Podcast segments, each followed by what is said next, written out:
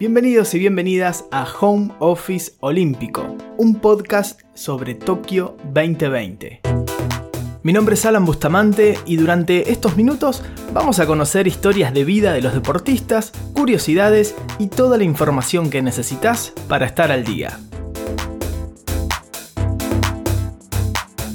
Empezamos repasando los resultados de los argentinos. En lucha masculina, Agustín Destribats perdió 9 a 6 ante el húngaro Musus Kashev por los octavos de final de 65 kilos. Y en equitación por equipos, el combinado argentino, compuesto por Fabián Cejanes, Martín Dopaso y Matías Albarracín, se ubicó décimo y logró clasificarse a las finales. Momento, se lo reví en Home Office Olímpico. Hoy vamos a hablar de un nuevo logro del hockey argentino, nos ponemos de pie para aplaudir a las Leonas y su medalla plateada.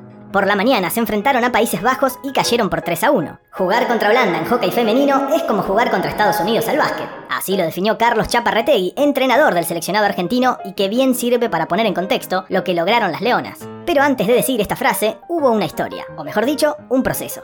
La ilusión del podio olímpico empezó en Lima 2019, cuando le ganaron a Canadá por 5 a 1 y sellaron su boleto a Tokio 2020. 2020 dijimos, ese año había empezado bien para las Leonas, liderando la Pro League, pero pandemia, y de ahí en más, un sinfín de cambio de planes. Bajas significativas de algunas jugadoras como Carla Rebecki, Rosario Luchetti o Silvana Delía, retorno a los entrenamientos recién en julio de ese año en las instalaciones del CENAR y bajo estrictos protocolos. Pero nada de eso hizo correr el foco. El objetivo estaba claro, llegar a la final olímpica. Tanto era así que las jugadoras llegaron a recibir mensajes tales como faltan 180 días para que empiecen los Juegos Olímpicos y 192 para que juguemos la final.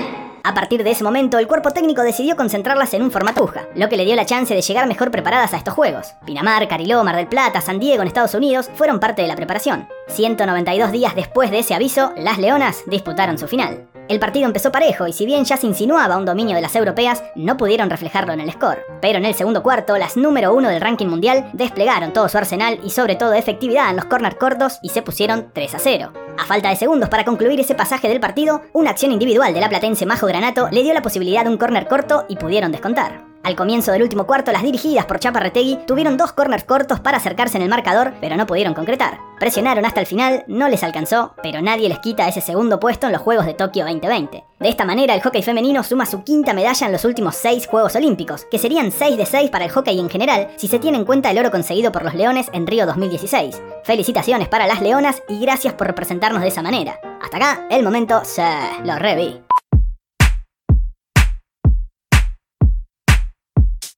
La agenda para hoy comienza a las 19 horas con Marcela Gómez en Maratón Femenina. 19.30 para Maggie Zimmermacher en la cuarta ronda de golf. Ya en la madrugada del 7, más precisamente a la una y media de la mañana, hay posibilidad de medalla cuando los chicos del vóley enfrenten a Brasil por el bronce. Y 2 y media de la mañana para Sergio Ali Villamayor en pentatlón moderno. En el medallero, China sigue siendo el máximo ganador con 35 medallas doradas, Estados Unidos tiene 31, Japón 24, Gran Bretaña 18 y el Comité Olímpico Ruso 17. Eso fue todo por hoy, nosotros nos volvemos a escuchar mañana en una nueva edición de Home Office Olímpico. Esta fue una producción de Home Office. Encontranos en Instagram como Home Office Podcast.